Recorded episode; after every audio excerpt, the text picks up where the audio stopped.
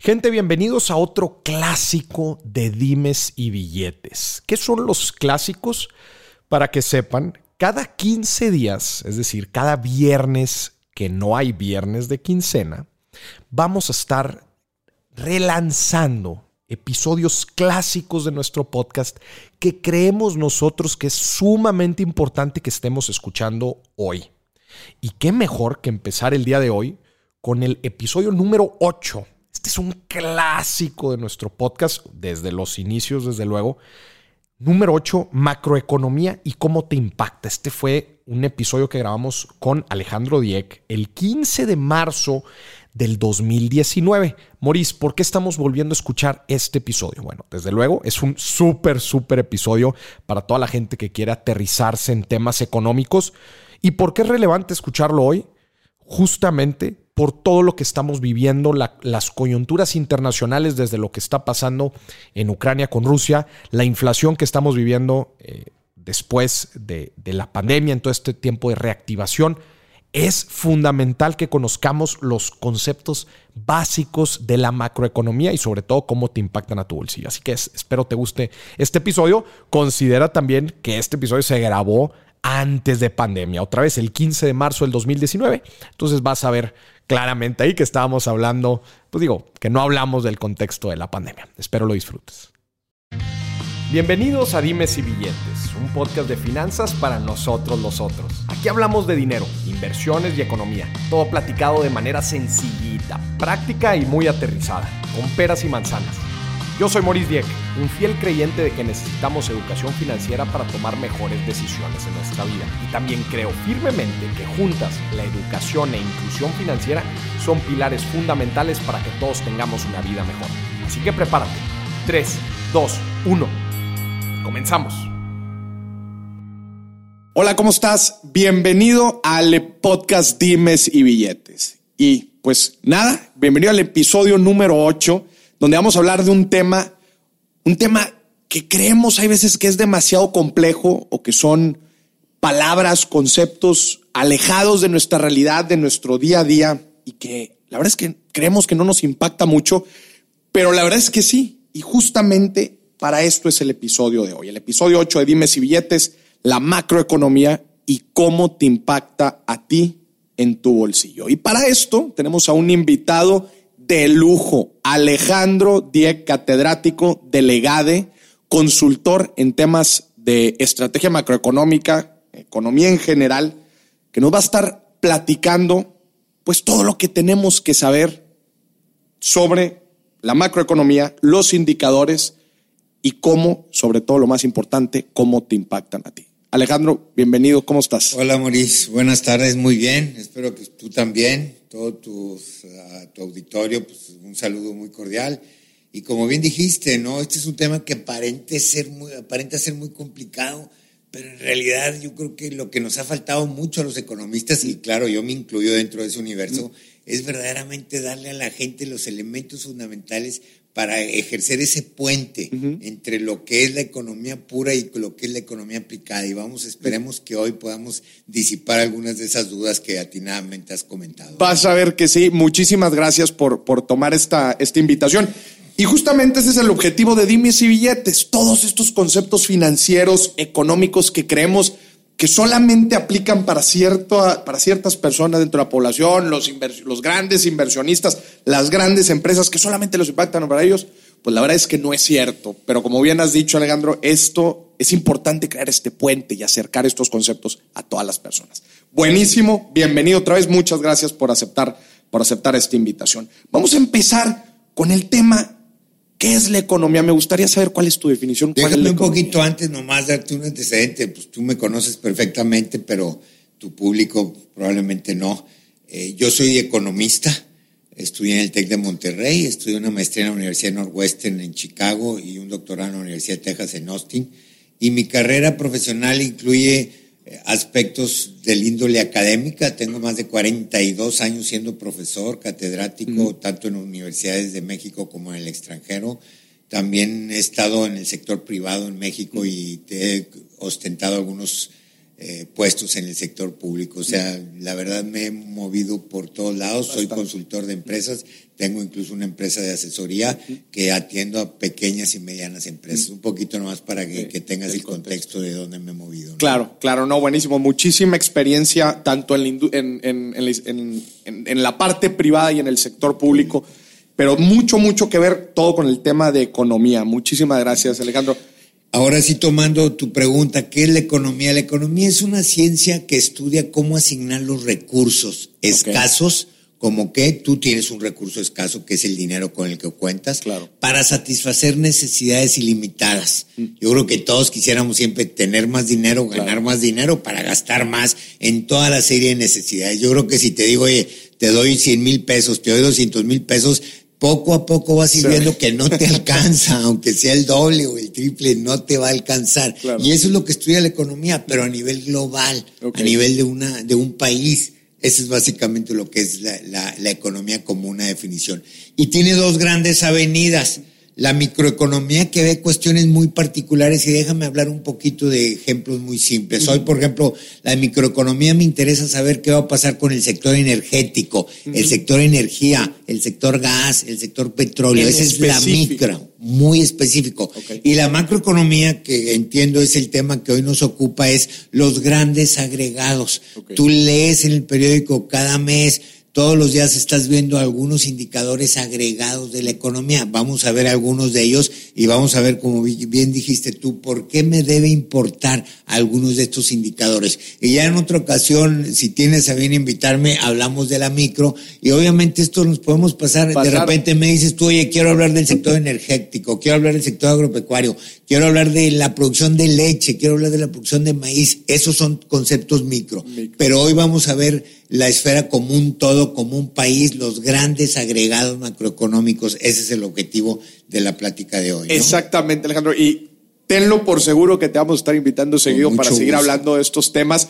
Y ahorita tú dijiste algo bien importante. Normalmente nosotros agarramos eh, el periódico y estamos leyendo o en noticias del gobierno que nos dan ciertos indicadores, ahorita vamos a platicar algunos de ellos, que el crecimiento económico de nuestro país, que la inflación, que la tasa de desempleo, que la tasa de interés que sube o baja, que cómo estamos relacionados con Estados Unidos. Leemos muchísimo de esto, pero la verdad es que no siempre entendemos cómo es que esto nos impacta en la toma de decisiones de nuestro día a día. Que si vamos a pedir un crédito, cómo nos afecta, que si estamos por hacer una inversión en nuestro negocio, que cómo nos afecta pues leemos los indicadores, no sabemos que están ahí, sabemos que la información está ahí, pero no sabemos qué hacer con ella, ¿no? Entonces, justamente, qué bueno que lo mencionas, porque es el objetivo de este, de este episodio, ¿no? Entonces, ya con esto que nos acabas de platicar, que la microeconomía es algo específico de una industria, de un sector, este, y la macroeconomía es todo este agregado, ¿no? De, factores. Vamos a empezar eh, a entrarnos a las principales variables macroeconómicas que cualquiera de nosotros agarra el periódico y, y las lee ¿Qué es, a grandes rasgos, qué es, qué mide, qué significa y cómo es que nos impacta a nosotros en nuestra toma Muy de decisión? Muy bien, claro que sí. Empecemos, si quieres, con la inflación. La inflación, como bien eh, dice su nombre, es el aumento generalizado en los precios de una canasta de bienes y servicios. El gobierno tiene que escoger una canasta. ¿Qué quiere decir una canasta? Una serie de bienes y servicios que son los más comúnmente utilizados o consumidos por la población. Exacto. Muchas veces esto genera mucha suspicacia y la gente dice, no, la inflación es mucho más que, por ejemplo, acaban de reportar hace unos días la inflación anual de los últimos 12 meses en 3.94%. Mucha gente dice, eso no es cierto, sino más, por poner un ejemplo, la gasolina subió 8%, ¿por qué dices que la inflación es 3,94? Bueno, es 3,94 porque la inflación es el índice general, es un promedio de todos los precios de una canasta. Yo me acuerdo en algunas de las comidas familiares que teníamos, alguna vez me acuerdo que le presumí a mi papá en paz descanso, y papá, por primera vez en 25 años tenemos una inflación de un dígito. Y me dice mi papá, ¿sabes qué, Alejandro? Eso es pura mentira. Y le digo, ¿por qué, papá? Es que eh, la medicina que yo uso mm. el año pasado subió 120%. Sí, papá, pero esa medicina, el problema que tienes tú con las cataratas, nomás lo tienes tú y no es algo que todos los consumidores claro. compremos, ¿no? Entonces aquí tenemos que ver cuál es la canasta. Yo te voy a decir, hay probablemente 120 millones de tasas de inflación distintas para los 120 millones de mexicanos. Yo no creo que haya un mexicano que consuma exactamente, lo, que, está la Entonces el gobierno hace una estimación. ¿Basado en qué? En lo que le llamamos una encuesta ingreso-gasto.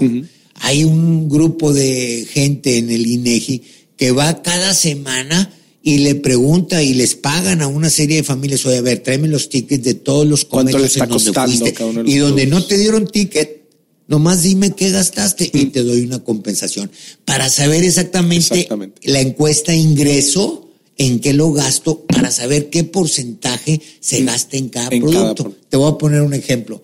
¿Qué me importa a mí si, por decirte, un producto específico subió 100%, si la participación de ese producto en el gasto familiar promedio, en subrayo, en México es, muy, bajo. muy bajo. Entonces es una cuestión de pesos. Claro. ¿Qué peso tiene o qué ponderación, para decirlo de una mejor forma, tiene la gasolina o la tortilla o el agua embotellada o el vidrio o la servilleta o la sal? Y va sacando el crecimiento de los precios.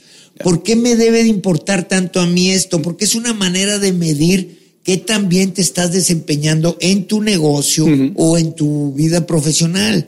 Normalmente decimos, a ver, seguramente han oído hablar del concepto eh, la capacidad o el poder de compra. ¿Qué significa? Déjame poner un ejemplo. Si yo gano 100 y de repente hay una inflación del 5%, pues en ese periodo yo debería de ganar 105 para que mi capacidad de compra, insisto, en promedio, fuera igual. Exacto. Entonces, ese es un gran tema. Ahora bien, fíjate, hay algo que es importante y a lo mejor me voy a meter demasiado, pero yo soy una persona que me encanta el aguacate. Soy una fanático de esa fruta. Y los meses de junio, julio y agosto, por alguna cuestión de estacionalidad, el aguacate sube muchísimo de precio, 80 pesos. Y bueno, pues yo soy igual que tú de Monterrey. La verdad, cambio mi patrón de consumo mm. en esos meses para no ser afectado por la inflación. Entonces ahí el, consumidor inteligente está buscando. Mm. ¿Cómo hacerle para que tu salario rinda más? Rinda más. Entonces, fíjate, ahí hay una mm. cosa que voy a decir que a lo mejor la gente dice, no, eso no es cierto. Dicen, el costo de vida normalmente es menor que la inflación si eres un consumidor inteligente. Hay que saber comprar. Hay que saber comprar cuando hay ofertas, porque a lo mejor a la hora que se hizo el levantamiento del aguacate o de la sandía o del chile o del tomate, a lo mejor en ese momento el tomate, el chile o el aguacate no estaba en oferta. Mm. Pero, por ejemplo, tú seguramente sabes toda la competencia que hay dentro de los supermercados. Normalmente hablan, ¿no? Que los martes de mercado, que es cuando bajan los precios. Ahí las promociones hay que comprar. Y con eso lo único que estás haciendo tú es haciendo que tu salario se estire más. Ahora vamos a hablar un poco del caso que tuviéramos un, negocio. Ahí es un poco diferente. Tú lo que quieres en ese sentido es que tus precios de alguna manera no se rezaguen contra la inflación. Contra la inflación, claro. Entonces aquí hablamos los economistas de un concepto que se oye muy elegante, que son los precios relativos. Pero no, hombre, no tiene nada que ver. Te voy a decir lo que significan los precios relativos. Si yo vendo, por ejemplo, botellitas de agua y la, inflación de ese producto fue 5% en el año y la inflación de la economía en total fue un 3%, quiere decir que el precio relativo de las botellitas de agua subió con respecto al precio promedio de todos los de bienes de la canasta. Claro está, yo siempre quisiera que mi precio subiera por encima de la inflación porque ahí estoy ganando margen.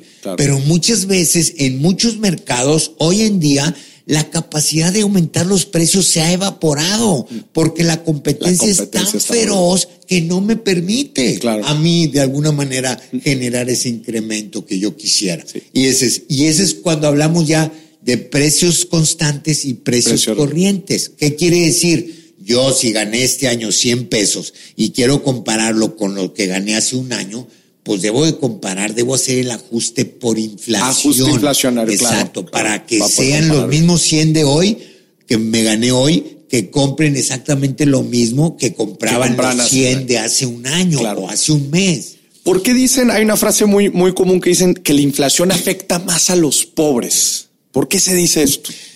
yo creo que hay que corregirlo, no más a los pobres, en general a los que tienen ingresos fijos, mm. que normalmente son los trabajadores. Y ahí se concentra un gran número mm. de, de pobres, mm. ¿ok? Entonces, ¿por qué dicen eso? Es una cosa bien sencilla. Déjame poner, yo soy el empresario y tú eres mi trabajador. Entonces yo te digo, ¿sabes qué? Te voy a dar, es el primero de enero, te voy a aumentar 5% el sueldo. Pero obviamente, si la inflación en los primeros meses superó el 5%, ¿qué pasa? Pues tú ya estás fijo tu salario y ya no puedes hacer nada. En cambio, yo, si veo que tengo como empresario una inflación de costos, puedo subir el, precio en el momento que yo decida mm, hacerlo. claro. Entonces, por eso eh, ese se llama que es el impuesto más regresivo. Así le llaman a la inflación. Y mucha gente, como bien dijiste, toma como que afectas más a los pobres. Pero en realidad no nada más a los pobres, sino todos los mexicanos que tengan un ingreso fijo, que es la mayoría de los 50 millones de mexicanos, la mayoría que tiene un ingreso, fijo, se ve afectado. Y los empresarios tienen la capacidad de poder, no quiero decir que lo puedan materializar, pero al menos lo pueden hacer, pero tú no vas a estar pidiendo cada mes o cada 15 días un, aumento, de sueldo, me explico. Incluso ustedes son muy jóvenes y seguramente toda la gente que te está oyendo también, pero en los ochentas, te van a decir ustedes, no, eso no puede ser cierto, había aumentos de sueldo cada tres meses porque la inflación era galopante. Las tasas de inflación en aquel tiempo eran de 150% al año. Entonces, si te ibas a esperar un año, se iba a encoger demasiado tu salario. Ahorita, por ejemplo, podemos ver el caso de Venezuela. Es algo inverosímil. Mm. La inflación es de un millón, por ciento. O sea, ¿qué quiere decir eso? Es algo fuera de todo contexto. No puedes de alguna manera vivir con una asignación de recursos eficiente con inflaciones de ese tamaño. Claro, y, es importante también mencionar que no toda la inflación es mala. ¿verdad? Porque normalmente la gente se va con la finta de que escucha inflación y es necesariamente malo. Tenemos, por ejemplo, eh, eh, los países europeos en donde la inflación está muy, muy baja. ¿Cuándo es buena inflación? Esa es una extraordinaria pregunta se considera que un país tiene estabilidad de precios, es decir, que la inflación no hace daño, sino es lo que tú comentas y es muy correcto, que debe de haber una inflación cuando la tasa de inflación anual fluctúa entre 0 y el 2%. 0 y 2%. Ok, eso es cuando se supone. Pero fíjate, hay una cosa bien interesante y creo que lo acabas de comentar. En Europa hay muchos países que tienen deflación. deflación. Y a lo mejor tú y yo decimos como y qué padre que bajen los precios. Claro, si eres un consumidor, nomás que yo te voy a preguntar, los que producen esos bienes, ¿tú crees que van a querer seguir invirtiendo y produciendo algo que continuamente esté bajando, el precio? No, pues pero fíjate, hay que distinguir lo que es una deflación generalizada, como la que te estoy diciendo, que hay ahorita en Japón, mm. que hay ahorita en, buenos, en un buen número de países europeos, con lo que es la baja de precios de un bien o servicio por cuestiones de índole tecnológica. Voy a tratar de ser más específico. Este teléfono que yo tengo aquí, hoy tú le ves el tamaño y hace muchísimas cosas comparado con el primero que yo tuve en 1988. Claro. Era un ladrillo, un pues, de este tamaño que nada más tenía 10 memorias. Mm. Y claro que no hacía todo lo que hace esto. Nomás que sabes cuánto me costó a mí el primero, lo voy a traducir a pesos de ahorita. Aproximadamente me costaba cerca de 100 mil pesos de hoy. de hoy. Este ahorita cuesta quizá 8, 10 mil pesos. Muchos te lo regalan con tu paquete porque bajaron de precio. ¿Por qué? Porque la tecnología, redujo. Mm. Pero eso no es una deflación, es una, insisto, es una baja de precios producto de innovación, de Innovación tecnológica. Otro ejemplo, la primera PC que yo compré, muchos de los que nos escuchan mm. ni se imaginan esto, era una PC con dos floppy drives de 360K. Ni siquiera se había inventado el disco duro. Dos floppies tenías que meter y sacar el programa. Me costó en aquel tiempo 10 mil dólares. Ahorita, pues claro está que fundamentalmente eso ya no es. ¿Por qué bajaron tanto de precio?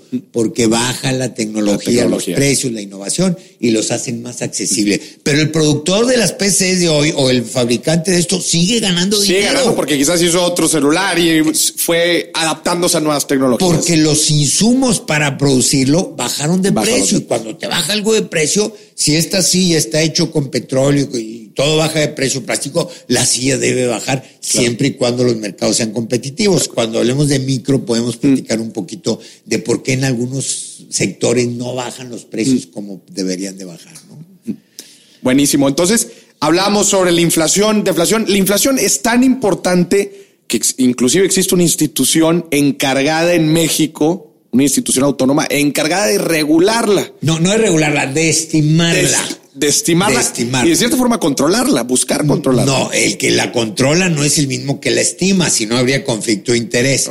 ¿Quién la estima? El INEGI, el Instituto Nacional de Estadística, Geografía e Informática. ¿Quién la trata de regular por mandato constitucional? El Banco, de, México. y es su único objetivo de acuerdo a la Constitución una ley que lo dotó de autonomía en los 90. Y aquí se pone bien interesante qué, qué, qué herramientas utiliza el Banco de México para buscar controlar la inflación. Ok, ahí nos vamos a meter. La única herramienta que tiene el Banco Central para eso es el control de la emisión de dinero. dinero. Ok, si yo ahorita, por ejemplo, déjame decirlo, a todo mundo le aumento al doble el sueldo, imagínate que algunos candidatos a la presidencia en el pasado han dicho eso, déjame aumentarle a todos el doble el dinero y hay los mismos bienes y servicios en el mercado, pues ¿qué va a pasar? Pues los precios se ajustan, al, doble. Entonces, el Banco Central tiene ese mecanismo para tratar de controlar la inflación, mm. inhibiendo el gasto que tiene la gente para que tu dinero verdaderamente tenga o perdure el valor adquisitivo de este. Entonces, ese es un poquito lo que tiene el Banco Central para controlar la inflación. ¿me pero ese ya es un tema que lo podemos ver un poco más adelante, podemos seguir con algunos otros conceptos. De acuerdo. La tasa de desempleo, muchas veces se habla de la tasa de desempleo. ¿Cuál es la relevancia? La, relevancia de la tasa de desempleo te dice qué tan fuerte o débil está el mercado laboral. Okay. Lo único que te dice qué porcentaje, fíjate bien, de la población económicamente activa ahorita definimos eso, está o no tiene trabajo. ¿Qué es la población económicamente activa? La gente que quiere trabajar, está en edad de trabajar y buscó trabajo. Mm. Porque, por ejemplo, vamos a suponer que tú y yo, de alguna manera, no tenemos trabajo. Mm. Y la verdad es que nos decepcionamos y ya no queremos seguir buscando por un mes. Y viene la encuesta, porque todo esto son estimaciones. Son estimaciones. Y me preguntan, oye, Maurice, ¿buscaste trabajo en las últimas dos semanas? Pues la verdad no. Ah, pues sabes que tú eres población económicamente inactiva. Inactiva. ¿Verdad? O mi mamá y la tuya, que conozco ambos casos, son población económicamente inactiva. No están buscando trabajo. Sería muy injusto decir, los meto a ellos como que están desempleados. No están desempleadas, me explico. Simple y sencillamente es. Entonces, eso es lo que te dice. ¿Por qué es importante? Tú, por ejemplo, como trabajador, vamos a hablar Oye, si ves que el mercado está bastante cerrado, como se está cerrando ahorita, mm. particularmente en ciertas carreras, si quieres ahorita hablamos, mm. Te da poder de negociación para cuando te estén haciendo una oferta de trabajo, decir, oye, pues sabes que yo quiero más. Oye, si normalmente, y tú lo sabes, en las, en las empresas el precio los tabuladores te dicen, esta posición vale entre 18 y 25 mil pesos. Y obviamente si tú ves que el mercado laboral está bien fuerte, pues te puedes estirar un poquito más siendo trabajador. Ahora déjame decirte por el otro lado. ¿Qué pasa cuando el mercado, yo soy empresario y el mercado está flojo? No hay empleo, hay crisis o algo de o recesión pues obviamente yo como dueño de mi empresa digo, a ver, te quiero contratar a ti, pues te voy a tratar de, dar lo menos posible. ¿Por qué? Porque esa es la capacidad que yo tengo para manejar los sueldos y salarios. Concepto mucho de oferta y demanda. Claro, por supuesto, y la oferta y demanda te lo dice. Ahora bien, cuando la tasa del desempleo está abajo del 5%, como es el caso de México, el mercado está bastante, bastante, vamos a usar una palabra eh, complicado para buscar gente con los mismos salarios y eso empieza a presionar los salarios a la alza. Por ejemplo, vamos a hablar, mucha gente dice, no es cierto que el desempleo en México sea 3.4%. Lo que pasa es que no leemos lo que significa. Ahorita te acabo de decir exactamente, eh, la persona que trabaja por una, aunque sea vendiendo, y déjame decirlo sin que suene esto peyorativo, que venda periódicos en la calle, que no tiene seguridad social, pues no está desempleado, el señor tiene una ocupación. Claro, que no es la ocupación que tú y yo quisiéramos para él, mm. porque no es una ocupación que genere mucha productividad. Pero el señor tiene una él no está desempleado. Mm. Desempleado es el que buscó trabajo en las últimas dos semanas y no lo encontró. Entonces, esa es muy poquita gente. Ya. Entonces, déjame ponerte cifras. Mm. Más o menos en México, la población económicamente activa son alrededor de 50 millones de mexicanos. Cuando te hablo de 3 o 4%, estás hablando de 2 millones de personas desempleadas mm. que buscaron trabajo y estaban en edad de trabajar y en ese tiempo no encontraron, trabajo, me explico. Entonces, esa es un poco la dicotomía por parte del empresario y por otro lado por parte mm. de una persona que anda buscando trabajo, ¿no? Si yo ando buscando trabajo en una recesión, pues híjole, voy a tratar... ¿De qué? Sí, si, tú eres, si tú estás buscando trabajo. Y es una recesión, pues sé que va a haber mucha competencia. Sí, claro. Y, pues igual y no puedo esperar ganar mucho. Eso, exacto. tengo que adecuarme a las Adecuarme a las cosas. al revés, como hay ahorita, por ejemplo, ahorita hay carreras fenomenales, mm. que no hay ingenieros en sistemas, mm. en mecatrónica, industriales, eh, ingenieros en biotecnología, en eh, análisis de datos, licenciados en sistemas, ingenieros en sistemas, toda esa gente ahorita sale con, con muchas ofertas de trabajo y puede darse el lujo de elegir. Claro. En cambio, otras carreras, con todo respeto, eh, pues contadores, economistas, abogados, doctores, donde la oferta es muchísima. La oferta es muchísima, y la demanda está limitada, entonces es un mercado por un lado de compradores y por otro lado de vendedores, en este caso de servicios profesionales. Y, está bien interesante todo esto que, que, platicas, Alejandro, porque todo a final de cuentas se resume a lo que al principio estabas diciendo, la... Eh, eh que, significa el, significado de la economía, ¿no? Cómo tú administras un recurso escaso que es oferta y demanda, visto en todos los conceptos, ¿no? De, nuestro día a día, ¿no? Como en este caso, pues que es el desempleo, ¿no? La oferta laboral y, la gente. Déjame ponerte la asignación de tus recursos escasos. Alguna vez alguien me preguntaba en una cena, en una boda, Alejandro, en tu empresa, ¿cuál es el recurso más valioso? Y, había empresarios de gran calado, no, pues las máquinas, mi marca y todo. Y yo fui el último que me preguntaron. ¿Y sabes qué respondí yo? Mi tiempo. Ese es mi recurso más Era lo que te iba a decir al principio. Tu tiempo es tu principal recurso más importante. Y, y todas las decisiones que tú tomes en lo personal o en tu empresa, detrás de ello hay un modelo económico de que, que explica el comportamiento que estás teniendo para que, para decidir qué hacer. Ahorita me decías que tú ibas a ir a, un, evento ahorita En la noche. Bueno, tú tienes un costo de oportunidad. Costo de oportunidad. Ahorita, en lugar de eso, pudiste haber ido a leer un libro para el podcast que vayas a tener la semana que entra, o un mensaje, o ir con tu mamá, o con tu papá, o con quien sea. Todo es un costo de oportunidad. Pero en tu modelo mental de decisión, tú decidiste ir a ese evento. Claro. Quiere decir que estás derivando una utilidad no monetaria, a lo mejor eh, marginal mayor que el costo de oportunidad que esto está representando. Claro, exactamente. Son decisiones económicas que hacemos nosotros.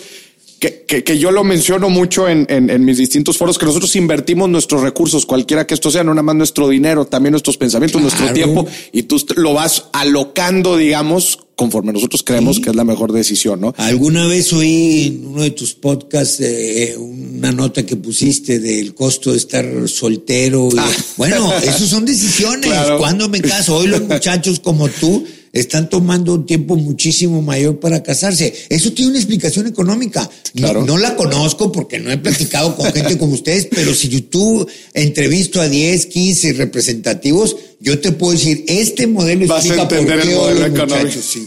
o por qué hoy las familias son más pequeñas que, que las de nosotros, me explico. Porque tiene un sentido económico lógico todo que va, que tiene que ver con las masas, con la decisión que toman las masas. ¿no? He ahí la importancia de entender, aunque de manera, de manera de un, de forma general, pero es importante entender los modelos económicos y cómo el ser humano toma decisiones respecto a esto, ¿no? Sigamos platicando. Si bien el tipo de cambio, a ver, no es un indicador eh, macroeconómico, pero bien, ahorita con el modelo de libre flotación con el, con el que estamos, eh, por lo menos el peso mexicano, impactado por diferentes variables, diferentes decisiones, diferentes eh, eventos que suceden en el mundo. ¿no? Eh, Mira, eh, yo creo que es un indicador muy importante y más en el norte de la República. ¿Por qué digo eso? Porque aquí, la verdad, nosotros teniendo la frontera tan cerca, inmediatamente tiene una conexión directa. ¿Por qué? Por los precios relativos. Si el dólar está a 20 o está a 18, yo puedo comprar más en Estados Unidos, por ejemplo, de lo, o en Europa, de lo que compro si estuviera 20. Eso es obvio. Ahora bien, es bien claro decir esto también, y es algo que nuestro país ha vivido una serie de traumas devaluatorios importantes.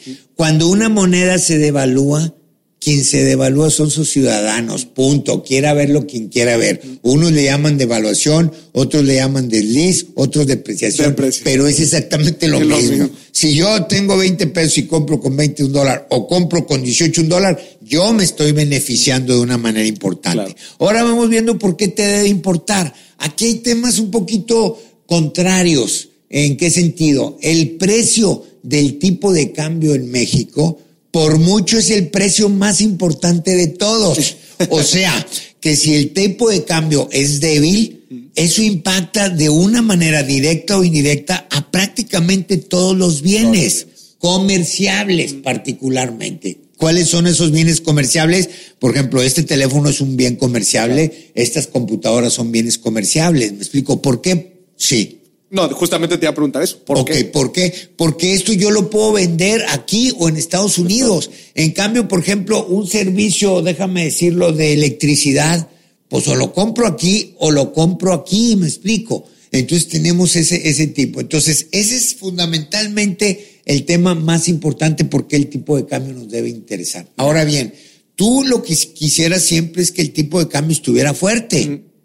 ¿Por qué? Porque eso te da más capacidad pues de compra internacional.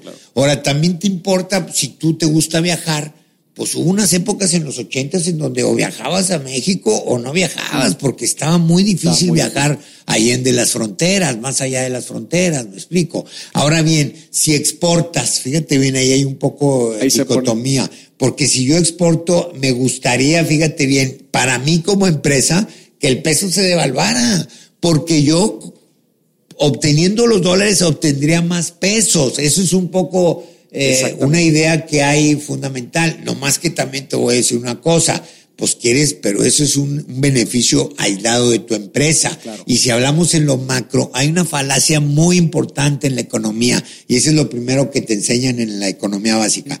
Lo que se llama la falacia de la composición. Lo que es bueno para ti no necesariamente es bueno para tu país y viceversa. Lo que es bueno para tu país no necesariamente es bueno para ti en economía. Y este es un caso típico. Tú le preguntas a los exportadores, oye, ¿cómo quieres el peso? A 25. Y le preguntas a los importadores o los que usan en sus procesos insumos de importación, ¿cómo quieres? No, pues lo quiero a 18. en pocas palabras, porque ganan en dólares y pagan en pesos. Claro, entonces esa es una, una dicotomía, pero siempre es un buen indicador. Hoy que somos una economía globalizada, una economía posicionada en los mercados mundiales y donde nuestra deuda y nuestro peso cotiza 24 horas los 7 días a la semana, fundamentalmente este es un indicador que te dice qué están pensando no una persona, dos. Tú y yo podemos durante un día hablarle a 20 eh, eh, operadores de fondo, oye, ¿qué opinas de México? Pero ahí está la manifestación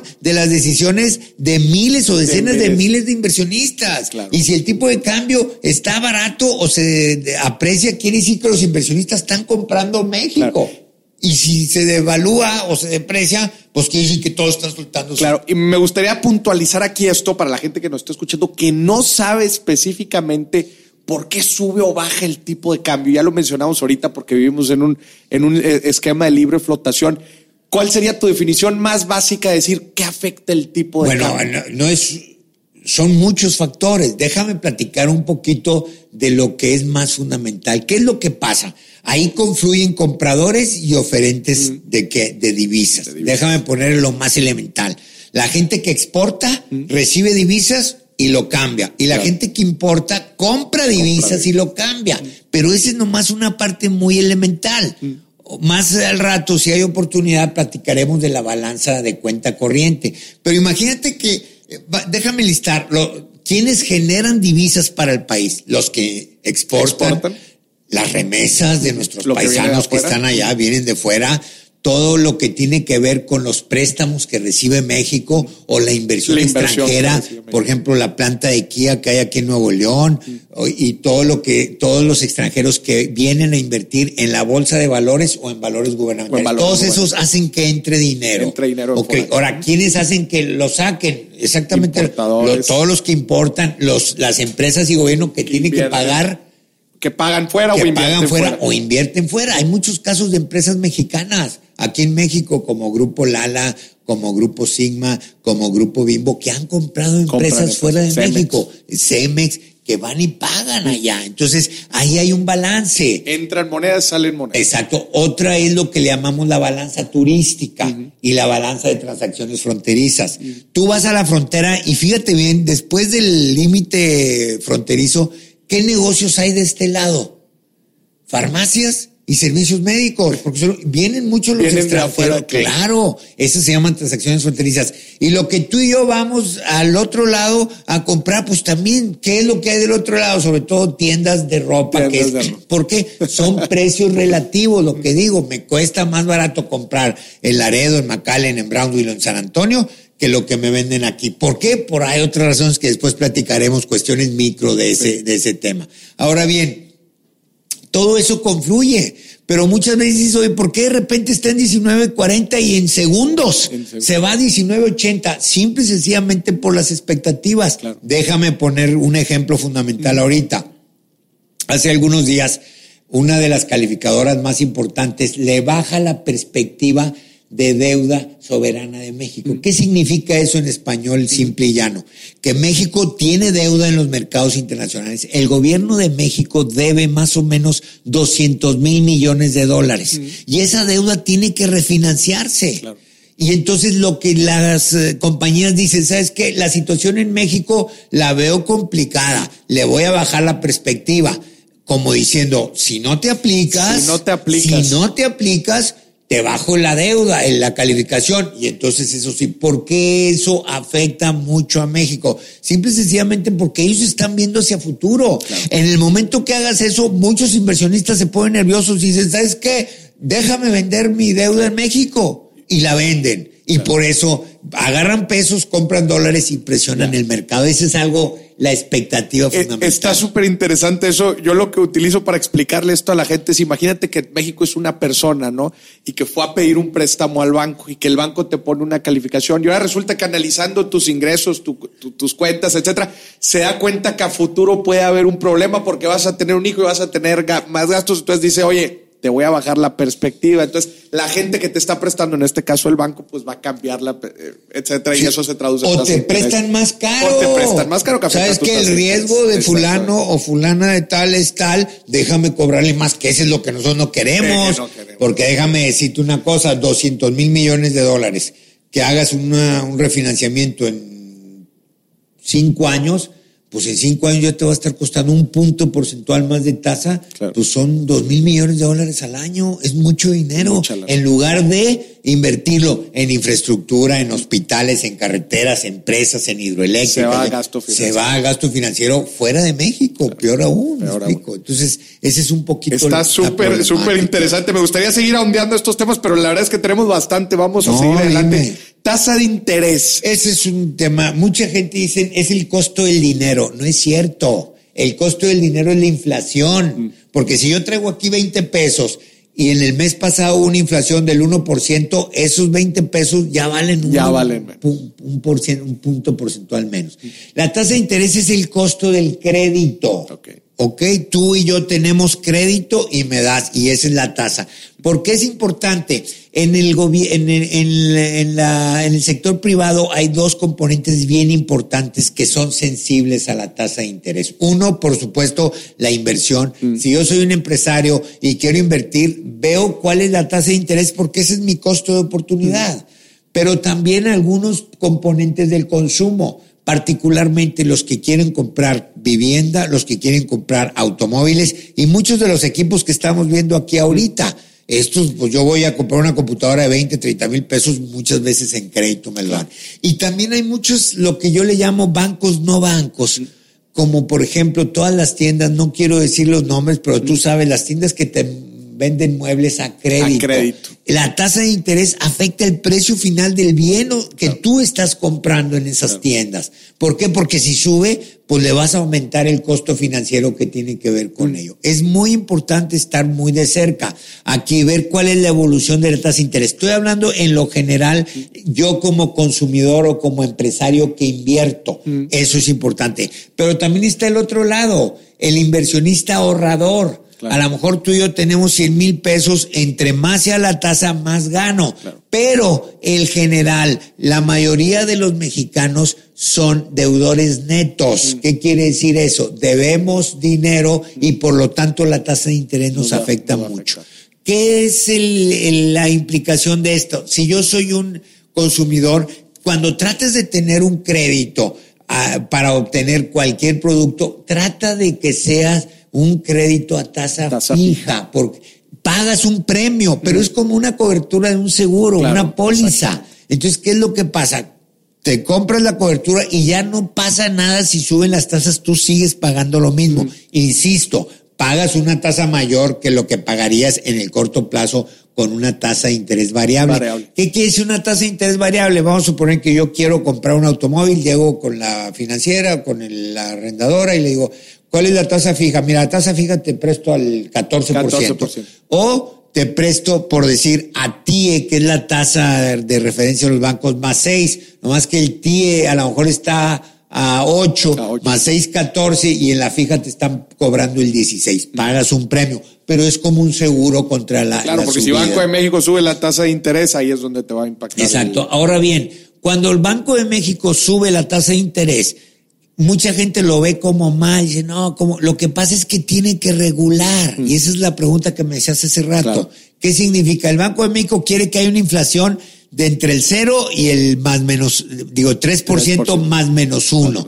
Entonces, si ve que se le está yendo la inflación más allá del 3% más menos uno, ¿qué es lo que hace? Sube la tasa de interés para que tú y yo y los empresarios gastemos menos, y baje la demanda y controla las presiones inflacionarias. Eso es en, eh, básicamente lo que se llama la política monetaria. Que eso es un lado de la tasa de interés, pero también el hacer más atractiva la, la inversión en, por ejemplo, en, en, bonos. En bonos y en deuda sí. Lo que pasa es que eso era importante antes y nos vamos a meter en temas a lo mejor no muy no muy sencillos de entender. Antes era muy importante eso porque nuestro tipo de cambio estaba fijo o semifijo. Entonces el Banco Central, para que no hubiera una devaluación, porque ya te dije que el tipo de cambio es el precio más importante, subía la tasa para atraer capitales, y que no hubiera ese desbalance.